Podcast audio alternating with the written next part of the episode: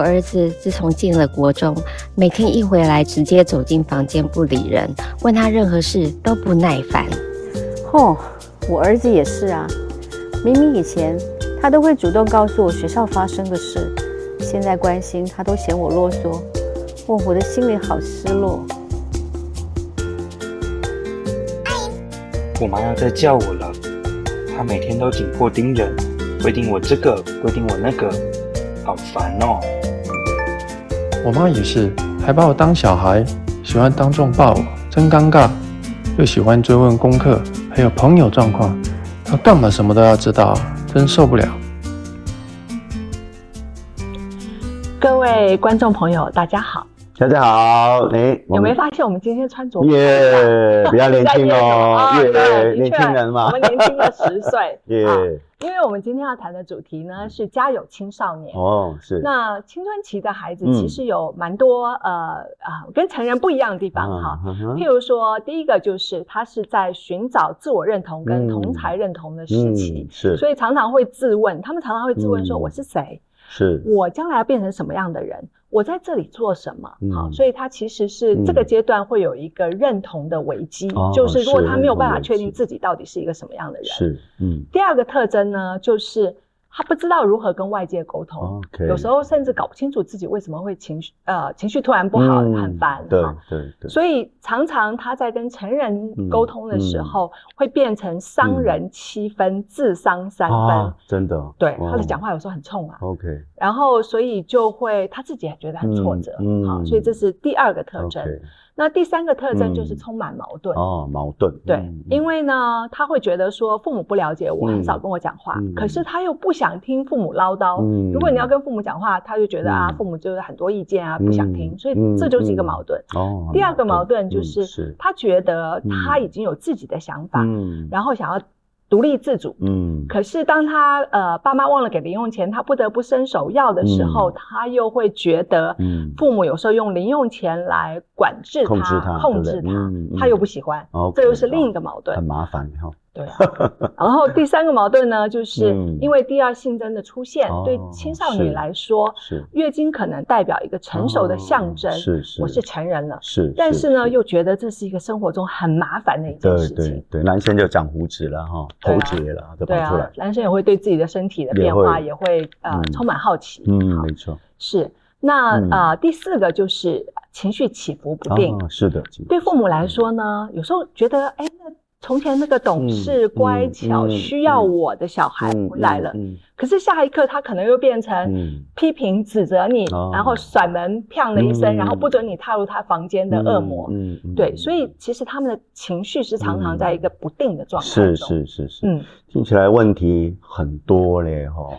对父母来说，呃，我觉得两个角度都有，一个其实青少年听起来积极的，他就遇到一个从。这个转变期的一个困惑啊，身心各方面的困惑。那其实父母面对他的困惑，他也很困惑。嗯，然后呢，就我就想到，呃，另外一个可能性在这里，就是常常被问题卡住了。对，或者把被问题卡，或者青少年就把问题放大，哦，就好像哇，好像很严重。以前我听过很多人长个痘痘，对吧？哈，好像全世界都都很 care 他痘痘，类似这样，把那个自我心中心放得很大。嗯，但是我又想到。以前哈，我或者我辅导的一些家长跟青少年，其实真的嘞，有时候父母呃，你看学业嘛，啊，通常我们学业好不好，父母会 care 嘛，对不对？然后就在乎啊，所以呢就会冲突了，对不对？对。哦，还有呢，交友的情况啦，呃，很大部分父母在比较国中、高中不鼓励交男女朋友，对不对？然后你交到异性朋友或者晚归，交到一些比较爱玩的朋友，像我以前如果就。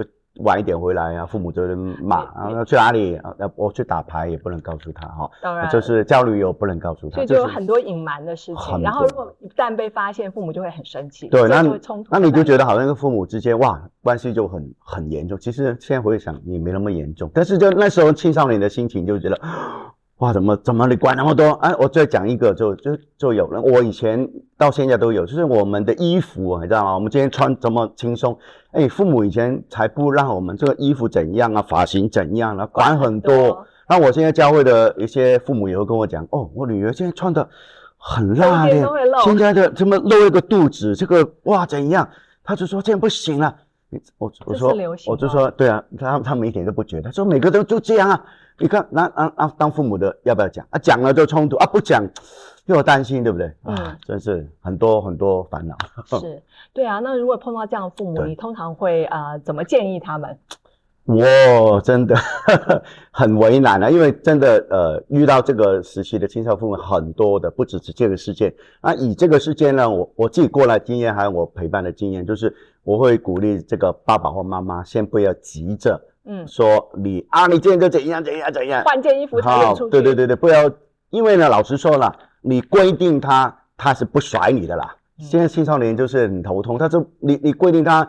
结果没有用嘛，达不到你的结果嘛。他可能表面穿一件，然后带着一件，啊、然后出去就脱嘛，那没意义了。所以我的想法是你听听他嘛，哦，说说你他为什么这样，聊完以后，再有机会，如果他愿意听的话，我我我就会跟小孩讲说，哎，就哎你你知道男生吗？男生很喜欢看那个很 sex 的。那如果你随便给人家看到，人家会想什么？我就是让他知道不是不能，那你这样穿可能会怎样？嗯，那让他去评估，呃，什么时候该这样，什么时候不要这样。那如果他觉得 OK，我我也没办法了。就是我觉得用沟通的、嗯、讨论的、嗯、呃方式，我如果你问我，我大概会这样，我也会跟那个家长这样讲。嗯哼。就是等于让他们了解你这样穿着可能对异性会带来的呃吸引是什么，那个反效果是什么？对啊，你要这样效果吗？你自己评估这样是是是，是没错，嗯，类似这样是好。那刚才我们提到呢五点呢，嗯嗯、是啊、呃，青春期的少年少少男少女啦，都大概会有特征。对，那但是现在进入网络时代，嗯、其实网络时代的青少年他们是非常在乎，嗯、最懂得运用社群平台。嗯但是却最不懂得啊、呃，在实际的生活中如何与人社交的一啊、呃、一群。啊、呃，青少年们，没错，没错。所以其实青少年在呃网络世界的特征呢，大概有三个特征。哦、第一个特征呢，就是为战而活；嗯、第二个就是滤镜人生；哦、第三是浅碟思考。哦、什么叫为战而活？哦、就是他希望他的社群平台上越多人按赞越好。哦，你有给我按赞，你才是我朋友。哦，对呀，对，你按赞，哎，我就觉得你这个不喜欢我。按一赞，马上按。滤镜滤镜人生呢，就是他透过滤镜来美化自己的，有一个完美的形象。好，但是实际上他在真实生活中跟人社交互动的能力却是薄弱的。是。那什么是浅碟思考？就是啊，青少年透过网络来认识世界。所以比如说 TikTok、抖音，好，就是啊，很多青少年会利用这样子的一个社群平台，了解社世界或社会发生什么事。虽然多元，但是他们却缺乏筛选。呃，好坏资讯的能力，所以就会形成浅碟式的思考。浅碟哦，这第一次听这个名称哦，就是很浅哦，虽然又没有办法深入，就想象一个盘子是很浅的，是这个意思哦。对，浅碟式思考也对哈，对，我也同意。所以我就听到以前我们学校有霸凌，现在我听到的是网络也有霸凌，网络世界就会这样。哇，网络霸凌也蛮可怕的哈，就说你现在你得罪人了。或者你跟人家关系有出冲突，哇，大家在网络开始攻击你，攻击你，然后因为很多什么男女朋友分手了，就把对方的照片啊，比较甚至比较露的照片，就哇开始在网络啊开始大量的散播等等，哇这些。其实会造成那个受害者或者一些哦，因为这样我青青青年人都很忧郁啊，是啊，甚至会呃就不敢出门呐，嗯，或者拒学，甚至严重的会自杀自残都有可能，这是很可怕的，老师吼。是，对，所以说如果啊发生这个状况的话，家长可能要多多观察。假设你的孩子。使用网络变得异常的频繁，嗯，或者是说你一进他房间，他就把他的换一个画面，哦，好，或者你发现他不想去上学，呃，甚至呃常常提到的同学的名字现在不提了，嗯，或者是说呃他的情绪变得很大，嗯嗯，这时候可能你都要稍微多做了解。但是你知道吗？如果真的有网络霸凌，其实很多父母知道之后就会跟他说。啊，那你就不要上那个网站啊，啊。你就不要看人家的对啊，真的，我就就呃，包括呃这些问题，还有他常上网嘛，我就看到父母说，就通通不给关掉，嗯、哇，就看到社会新闻来了，就是冲突、吵架，甚至闹自杀，对，那怎么办？啊，不不不关掉了怎么办？光关掉是没有用的，实际上是父母要去跟孩子讨论发生了什么事，OK，然后他在担心什么，他烦恼些什么，OK，呃，甚至去跟他一起讨论说，那你想要怎么做？哈，就是不要变成父母是孩子的第二度伤害，他已经被网络霸凌，然后你又你又关他的网络，然后那其实。他还是会担心啊，你关掉他的想象会更多。哦，所以其实呃很重要的一点，除了跟孩子共同讨论，还有一个就是爸妈要跟孩子一起讨论如何看待网络上别人对自己的批评。哦，因为不可能全部给你正向回馈啊。嗯，尤尤其你自己开了一个一个你的但是青少年就很在乎啊，怎么办？呃，那你在乎，你只要能有。能有怎么说呢？能接纳别人可能对你会有负面的印象啊，嗯，对你有负面的一些回馈啊，真的不用，就是就是就像你刚刚讨讲到的嘛，要跟孩子讨论，让他有心理准备，是。不会只看到好的。OK，人生本来就是有人喜欢你，有人不喜欢你，嗯，对，这好，OK，是。那呃。当然了，如果真的这个网络霸凌它没有停止，嗯、而且造成孩子很大的困扰，嗯嗯、其实现在教育部有一个一九五三反霸凌专线。OK，啊，其实上网都可以搜寻得到。哦、是。然后呢，它是二十四小时可以通报，而且以及二十四小时的咨询服务。哦。所以不要自己。单独单打独斗的奋战，其实可以跟呃一九五三专线反映。嗯，还有就是像你刚刚提到，假设呃男女朋友分手，然后。呃，放一些不雅的照片，对啊，这个东西其实你都可以去 iWin，也是一个网网站，它叫做网络内容防护机构。你只要去呃联络这个机构，告诉他你现在碰到什么困扰，然后你的照片或什么被被放在上面，他们会去评估，然后他会联络相关的社群平台，请他下架这些照片。哦，对，所以所以其实你是要透过呃政府的一些相关单位跟机构来协助。嗯，哦，听起来。不错啊，除了父母努力，好像有一些机呃一些的平台啊，哈、一些相关的资源是可以帮助父母去去面对这个问题哈。没错，没错。嗯，嗯，这样讲就多了一些哈资讯，我们可以去看怎么去面对。但是我另外就想到了，除除了刚刚讨论这些，其实也我我大概了解了。其实你老师刚刚提到，其实孩子在网络其实。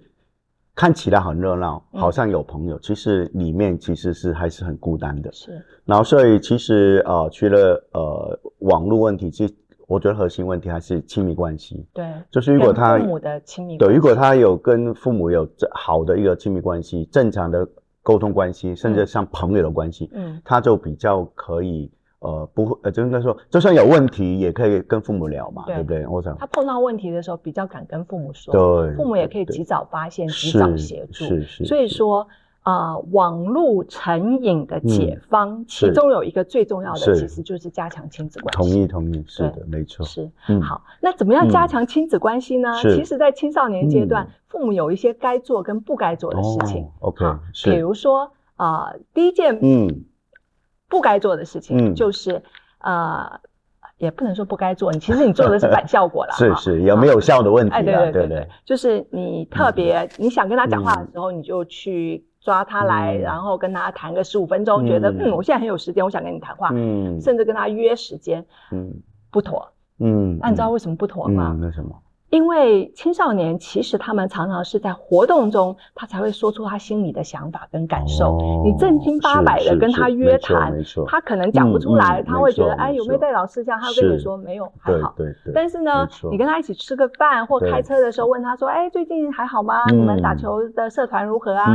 他就会开始跟你说他的烦恼啊，球投不进啊，嗯、或者什么什么哈太矮啊这些东西，他就会告诉你。是。所以说，其实是啊。呃跟青少年谈话是运用活动的时候进行的时候，吃饭的时候、开车的时候、打篮球的时候，没错没错。呃，在跟他就是了解他的生活状态。嗯，还有就是他主动的时候，他在你旁边绕啊绕，好像想跟你说话的时候，你就停下手中的事情，问他说：“嗯，有什么事吗？”好，对，就是以他为主，而不是以你自己方便为主。嗯嗯嗯。那第二个呢，就是这是很多父母，就像我们，呃，我们在前面那个漫画里看到的哈，就是呃，很多父母会抱怨说，孩子情绪变化非常大，嗯，然后会不理人，会甩门，会呃哭泣，是，会咆哮，是。好，其实很多时候父母就很受不了，嗯嗯，对。